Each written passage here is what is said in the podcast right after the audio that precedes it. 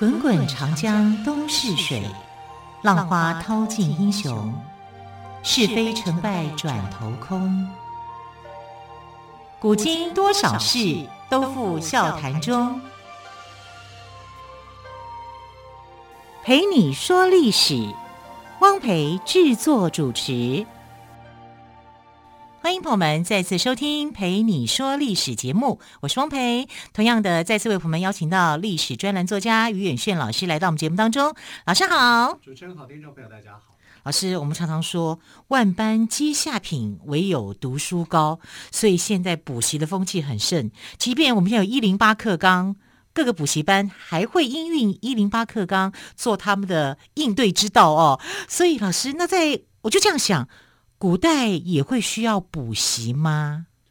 你刚刚所讲的“万般皆下品，唯有读书高”，这是过去古人的观念啊。但我觉得这个观念到我们现在来讲是需要去修正的。因为古代的人啊，就是为什么读书风气啊，好像看起来好像读书风气很好。因为古代的人读书的目的最主要是要当官啊，就是透过科举考试来当官啊。所以纯粹要答说，哎，你是为了学问啊，然后去做研读的。啊，这个呃相对来讲就比较少啊，可能就是在先秦时代可能有还有那种喜欢读书的人，但是那个时候的知识还是不普及啊。那我们现在来讲，就是现在的社会知识就越来越普及啊。然后你这个你说万般皆下品，唯有读书高，可是我觉得如果你有一技之长，这个一技之长。在我们现在社会是很重要的，很重要的，对，所以才会有各种证照啊，应运而生啊。对对对，好，但是所以现在的这种情形跟古代其实有点不一样。好，那我觉得古代的这个把读书看的是很高尚的一种方式，哈，然后就贬低了其他的这个科目的学习，好，这是比较可惜的，这是有局限的啦。但我们来来讲，就是说你刚刚的一个问题，就古代有没有补习班？其实有诶、欸。啊，因为从科举考试设立以后，就有相对应的这个补习，就像我们现在你刚刚讲，像今年的这个一零八课纲啊，或者是过去我们有联考制度。那联考制度，我记得那个时候的教育部的一个政策就是说，他要用多元考试的方式来消灭联考这个大怪兽啊，让补习班萧条。我记得那时候口号好漂亮啊。然后就觉得说，哎呀，我们的孩子可能蛮有希望的，以后可以自由自在、快乐的学习。结果其实不是这样的，嗯，好，因为上有政策，下有对策。你把一个所谓的大的恐龙怪兽给打散以后，它变成了好多迅猛龙啊！对对对，那你你反正就是各种各式各样的补习都有。以前可能就是说你的学科需要补习，而现在可能不止学科啊，你可能在其他的这个呃科目也需要补习啊，补习就越来越多啊，这个补习班越来越旺了，我觉得是这个样子啊。那如果补习班现在不太旺的原因呢，是因为少子化啊，可能是这个其他的这样的一个原原因呐啊。那我觉得在这部分来讲呢，呃，现代人的补习真的好多。啊，那古代人的补习就比较专注一点啊，他就偏向在学科的考试，因为这个学科对他很重要，那是他啊、呃、当官的一个基础。他为了科举考试的目的就是要当官。嗯哼，啊，你说科举考试的目的不是啊？我只想要读书，那你不用考科举了，你只要读你的自己的书就可以了。啊，那古代的补习班多不多？多啊。很多啊，不会是开在外面吗？还是请家教？其实它不会叫做某某补习班，哈、嗯，它就是叫做什么什么书院哦。所以书院的形式哦，就有点像补习班。可是听书院这两个字就觉得好高级哦。啊对啊，好高级，对啊。对不对？哈，那书院也不是说呃只有公家机关有办书院，私立的也有啊。所以呃书院有两种，一种就公办的啊，一个是私营的。那公办来讲，一定是条件比较好。为什么呢？因为他会请很多的这个学者啦，或者是官员啦，他们去校勘一些书目啊，然后去做一些校对或干嘛。所以本身它的藏书量就很多啊，精准度也比较高。好，那当然就是说，请的大牌老师也相对会比较高。好，就是古代的这个书院，你在书院里面，你经过这些老师们的教导。你说你要考试，就相对就比较简单一点。好，因为他会出什么考题呢？他就出一些模拟考试。啊，比如我啊、这个要考试了。古代考试大部分都是写文章嘛，啊，就明清是八股文啊，在明清以前就是写文章，写一些策论啊，他会就把这个跟你讨论说，哎，现在我们国家发生什么事，有哪些时事的题目？那这些时事的题目呢，啊，就跟古代的这个环境有关，他可能会考些什么，比如说粮食政策啦。国家的粮食政策啦，漕运的政策啦，如何解决饥荒的方式啊，或者是边境的外交跟冲突怎么去解决？这有点像我们现在呃台海危机啊，或者是什么的啊，那种就都会变成时事的考题。那古代也是这样啊，他的考题他会去模拟啊，甚至把这个答案哦、先写出来给你啊，让你去可以去看，甚至你还可以把它背下来。好，背下来的时候，如果啊、呃，考题出这一题，嗯、你就，就知道怎么解。对，你就可以知道怎么解释、怎么说、嗯、啊，就是呃说的有。但这也要看几率啦。对啊，所以你看，像明朝的那个很会考试的唐伯虎，我们曾经介绍过他嘛，对不对？对，我觉得从他的想的例子想到他去当家教，他不去华府当家教吗？那个也是 教那两个小孩子。对。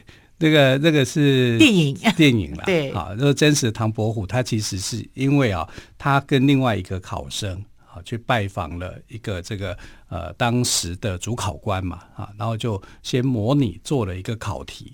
那你去做模拟这个考题的时候，就被人家说你作弊，嗯哼，啊，所以他的后来考试是因为这样，他在考第三阶段的考试，所以说出的题题目就跟他们模拟的时候是一样的喽，对。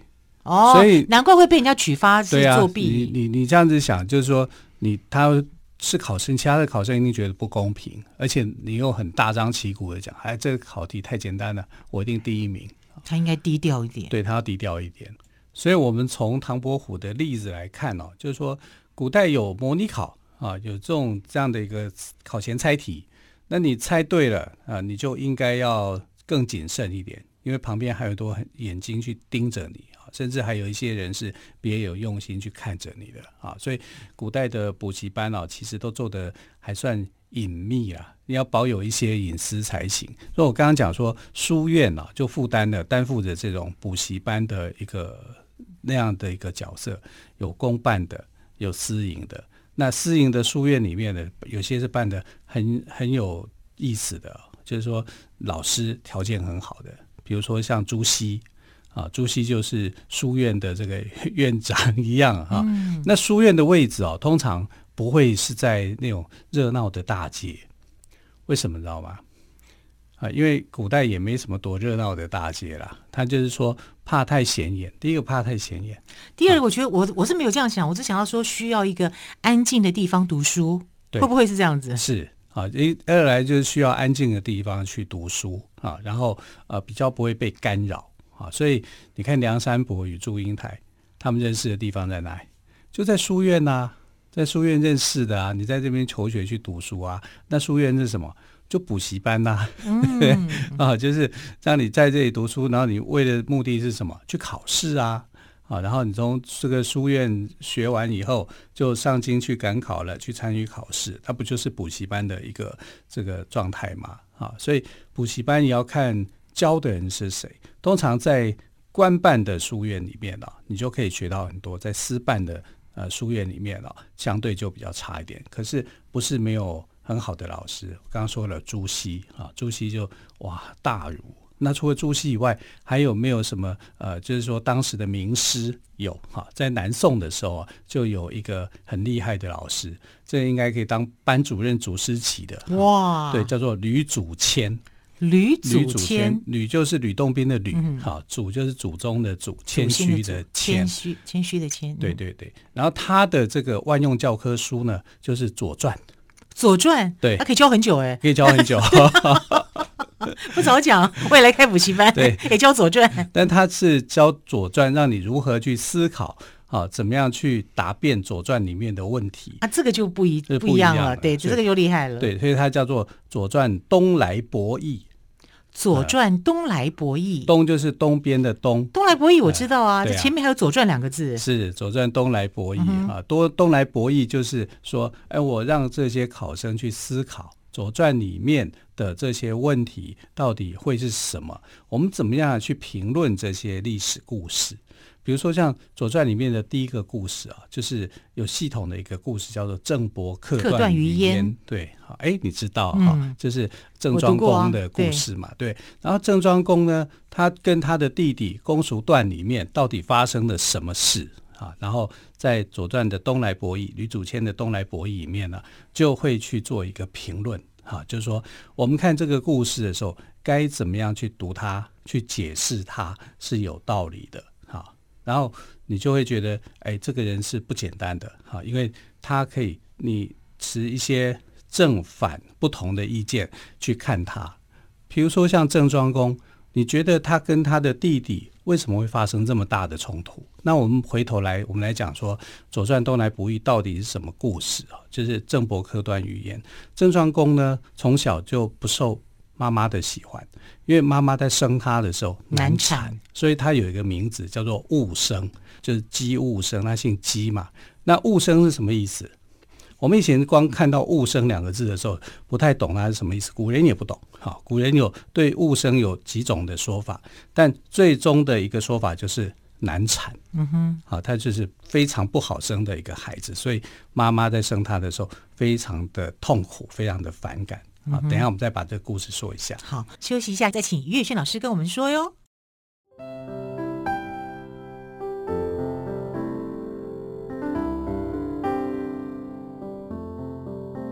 听见台北的声音，拥有颗热情的心，有爱与梦想的电台。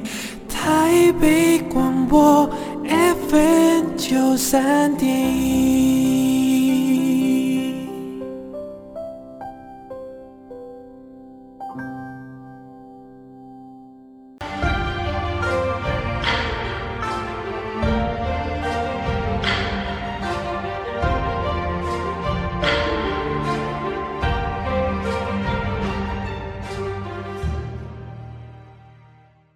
这里是台北广播电台陪你说历史节目。今天我们特别来宾岳轩老师特别谈到了古代也有补习班吗？也提到了郑伯克段于鄢这个故事哦。老师，那刚刚您提到他妈妈因为生他难产哦，所以对他很好像有一种心结在哦。这个部分是不是请老师帮我们补充？因为古人的妇女在生育的时候遇到难产，其实她就是九死一生，所以她对这个孩子就不是很喜欢哈。因为误生这两个字。后清代的这个学者考证，就是脚比头先先出来，就叫戊生啊。可是你在当时的语言，戊生就是难产、拍生啊。那你看他就是对他没有什么好印象。可是他在生第二个小孩的时候呢，就很顺产，所以他对第二个小孩叫公叔段啊，就特别的好，就是。长大以后呢，两兄弟那因为呃这个郑庄公是长子嘛，所以他就继承了这个呃国王的位置啊，君位就由他来继承。但妈妈就希望说让弟弟啊来来当这个大官，至至少啊要跟这个像哥哥一样。那心里头的感想是这个样子的哦，所以呃后来这个在他妈妈的这样的一个引导之下，两兄弟之间的感情就越来越差。因为他觉得自己是啊很厉害的啊。那这个故事到了呃吕祖谦的《东来博弈》里面，就在那边讲说，哥哥其实是有野心的，他也看到弟弟有野心，所以他一步一步的挖了一个陷阱，让弟弟去跳。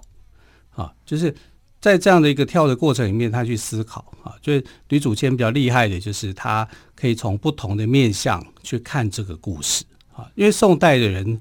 做学问啊，有一个很好的一个想法，叫做“于不疑之处有疑”，就是你看起来完全没有什么破绽的地方，没有什么疑问的，他还可以提出一些疑问来啊。所以在宋朝人在读书风气上面，在思考这方面来讲呢，是有跟其他朝代人不一样，是有很长足的进步。因为本来到了宋代的时候，它的经济发展是很好，相对的它的文盲，好这个比例就没有像前代。那么样的高啊，然后他对这个思想上面是有做一些想法的。补习班很盛行，那我们来看吕祖谦就可以讲是一个呃当时的一个非常好的补习班的班主任啊，他去教导这个学生们去反复的去思考、去辩证，然后甚至把这些思考跟辩证的书就出了这一本《东来博弈》。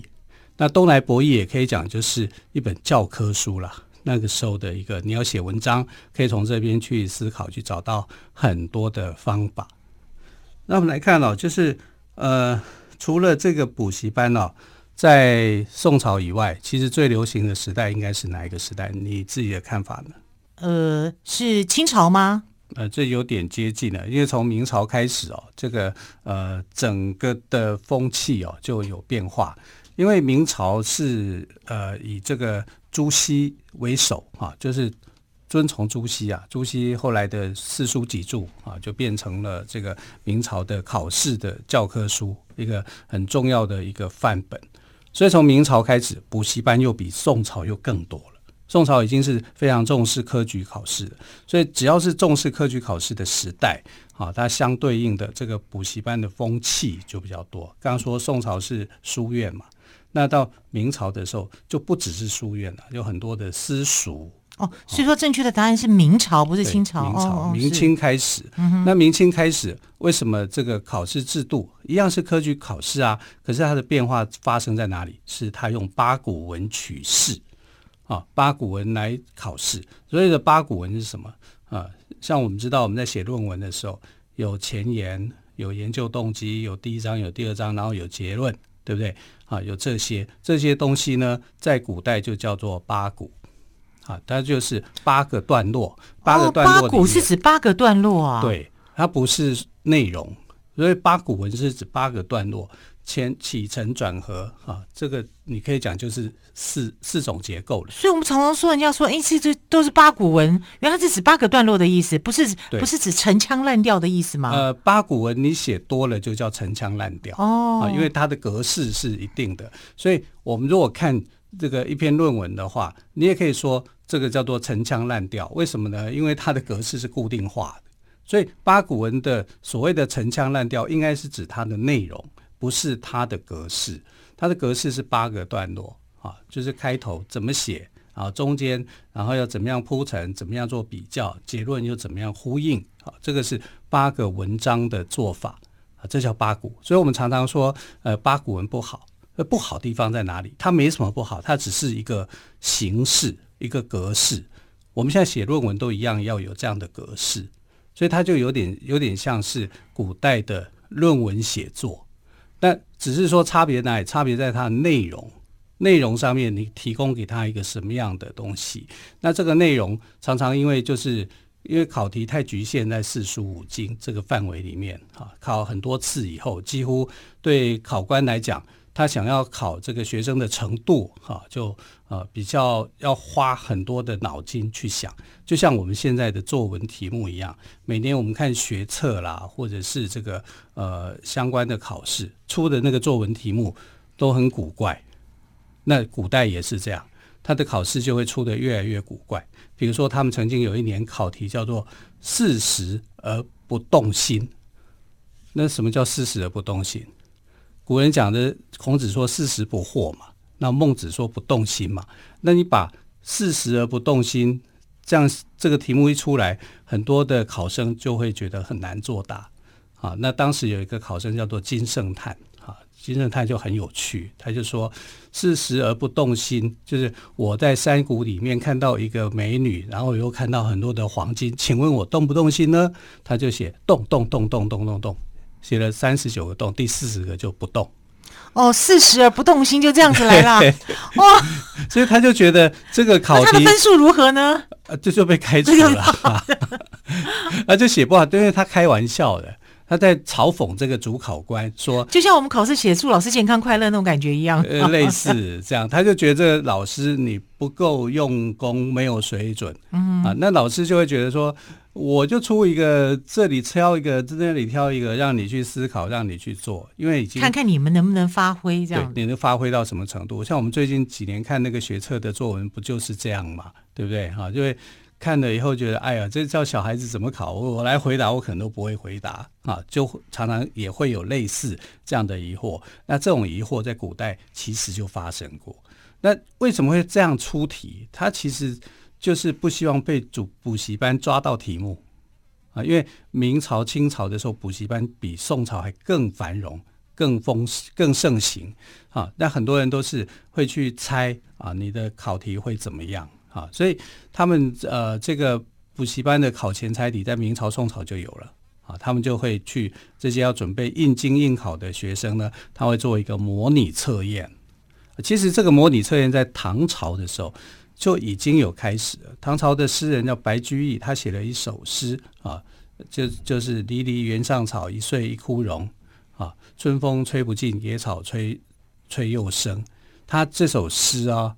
当初写的时候是为了要考试试写的，就模拟考题啊。那模拟考题的时候，那官员写的真好啊。是啊，那官员一看就是说：“哎呦，白居易啊，小白啊，你是从哪里来的啊？”白居易就说：“我来到京城，那个长安城真的是，哎呀，这个他说你哦，你的你要来长安城生活不容易，就像你要。”我们现在跟人家讲，你要来台北生活不不容易，类似的观念。因为到首都嘛，而且那个时候台北呃长安城又是非常富有的首都啊，你来这里一定是很辛苦的。可是后来看到他的模拟考题啊，因为试写啊，是试写一个一个诗句。唐朝人喜欢考试，喜欢写诗啊，用诗来决定。然后看到他的诗的时候，就说你这样的才华，这个长安居可以啊。本来是长安居大不易，大不易，然后你现在就长安居 OK 的，可以，就是。你有这样的才华，在这边对考取功名，住在这里，是这个意思吗？对对对，是这个意思。但你要知道，他流传下来这首诗，竟然是模拟考题，嗯，啊，这就很不一样。那这个模拟考题后来有出吗？没有出，没有出。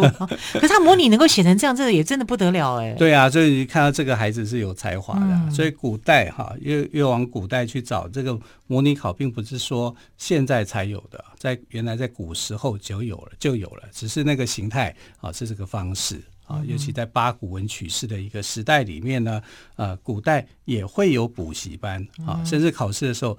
其实也有作弊啊，好，那你你要知道说如何去防弊，那这个是另外一个话题了。嗯哼，好，所以呢，就是书院里的老师呢，会常常锻炼学生来熟悉格式，来猜测题目。从这个角度来看，其实跟现在的补习班是非常的相近的哦。考前猜题，对，考前猜题。好，非常感谢岳轩老师今天特别针对古代也有补习班这样子的话题来跟朋友们做分享，非常的有趣哦。老师，谢谢喽，谢谢。谢谢。